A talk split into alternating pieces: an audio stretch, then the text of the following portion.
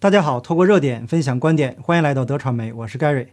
今天的新闻同样还是特别的多，主要分为以下几个内容。首先是有网友列出了江苏调查组遇到的八个无解的问题，更要命的是这些问题之间互相关联，一环扣一环，牵一发而动全身。所以网友啊已经发出消息说，调查组开始解决提出问题的人了。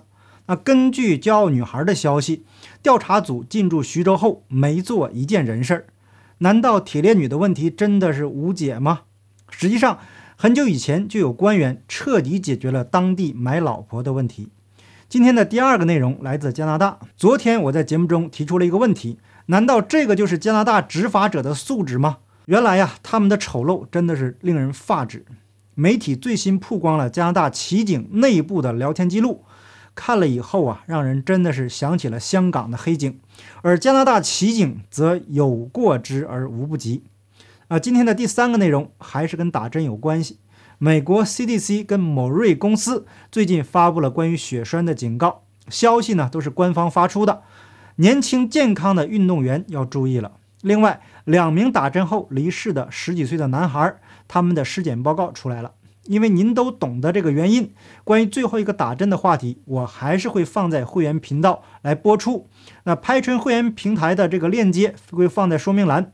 好，我们正式开始今天的内容。首先呢，我们来看江苏调查组面临的问题。假如说他们能够秉公办理此案，那接下来会发生什么事情呢？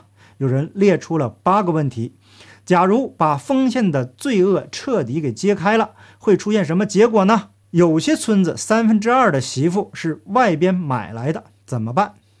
二，几十年积累下来，全县至少有十万以上活着的女人怎么办？已经离世的怎么办？三，邻县怎么办？不一定比丰县少。四，涉及犯罪的官员太多，怎么办？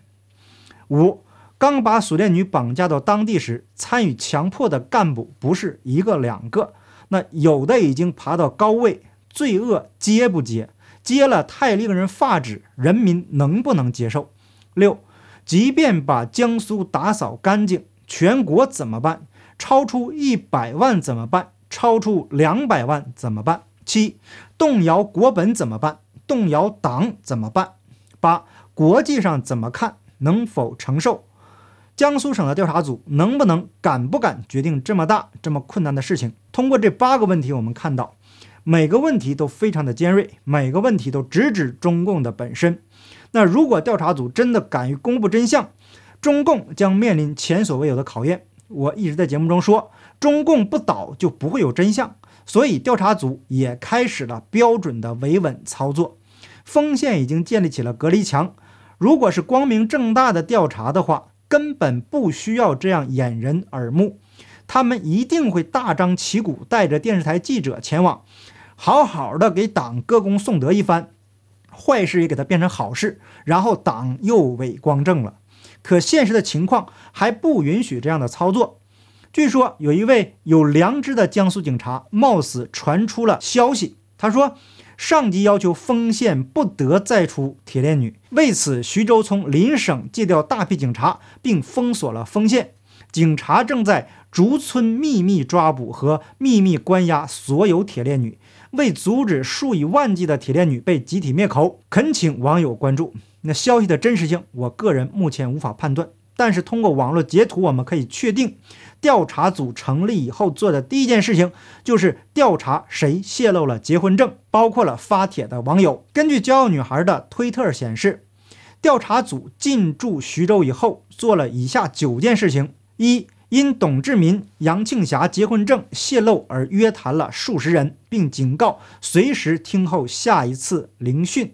第一点呢，已经跟前面的网友的一个截图啊对上了。那二，成立小组，一分一秒的分析到过欢口镇的车辆。三，成立小组，通过步态识别、人脸识别等技术手段分析进出欢口镇的每一个人。他们知道人脸生物信息比对的科学性，而他们一直用这种方式抓人。但是他们在李莹照片的比对上，则极度否认人脸识别信息比对的科学性。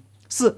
召开各区县驻地高校等舆论防控会议，做好各辖区内的维稳工作，不允许任何内部人员参与群组对外讨论。那一经发现，开除公职并追究相关责任人。五、各区县做好各拐卖家庭的思想工作，不能再有任何新的视频、图片、音频传出。六、成立由网警、宣传部门等部门的专案组，与网信办、各媒体、网络大 V 自媒体人结合，引导舆论风向，疏散注意力。七、各涉事单位、个人做好对违规办理的结婚手续。多生育问题、贫困问题等一切相关问题，做出较为合理的解释。八、严控董志民、钟某先以及丰县、铜山县等敏感信息的再次泄露。九、截止目前没干一件人事儿，不解决问题，先解决提出问题的人，这是中共的标准维稳操作。更让人绝望的一件事是。骄傲女孩公布了调查组成员之一，江苏省公安厅副厅长陈辉，在2015年到2017年间，曾经任职徐州市公安局局长。有了这层关系的存在，还会有真相吗？那么有没有办法解决拐卖妇女的问题呢？网络上流传着这样一个故事：当地几十年前几乎就没有买老婆的了，因为当地换了一位雷厉风行的领导。新官上任三把火，一上来就说什么拐卖一律按强暴算，敢阻挠的都按协同犯一起抓起来。我们都知道，中共它不是法治国家，当地的官员就是土皇帝，所以我们不能用正常国家的标准来看待这件事情。那在当时还无法解决中共的客观情况下，官员个人可以选择善和恶。这位官员还用了另外一个手段，也就是我们非常厌恶的举报。他开设了举报有奖政策，只要你是第一个举报成功了，就会得到五百元左右的奖金。要知道那个时候买个媳妇才两千，公务员的工资才一百多，换谁不动心呢？至于奖金从哪儿来，当然是被抓起来的买家了。别相信什么买媳妇的就是全村最穷的，一分钱也出不了。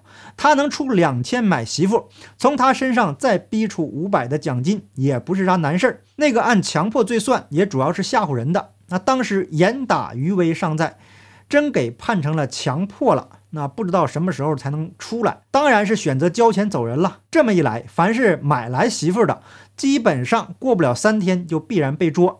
你买媳妇瞒得过别人，瞒不过同村人，但同村人谁跟钱会过不去呢？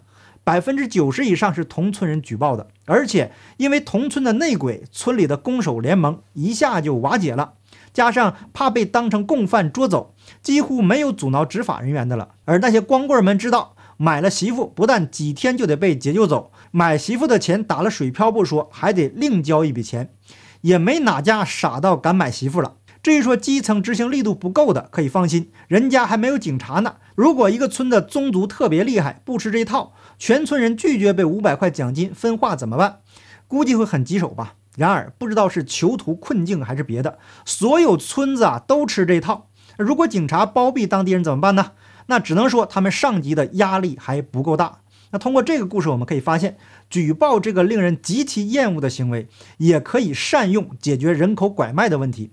所以，我们一再的说，制度的本身不是问题，关键看个人的善恶的选择。文革时期，儿女举报父母，学生举报老师，那就是罪恶的行为；但是用在拐卖妇女这个问题上，那就是善行。中共官员用的都是独裁的手段，可是他做的却是善事。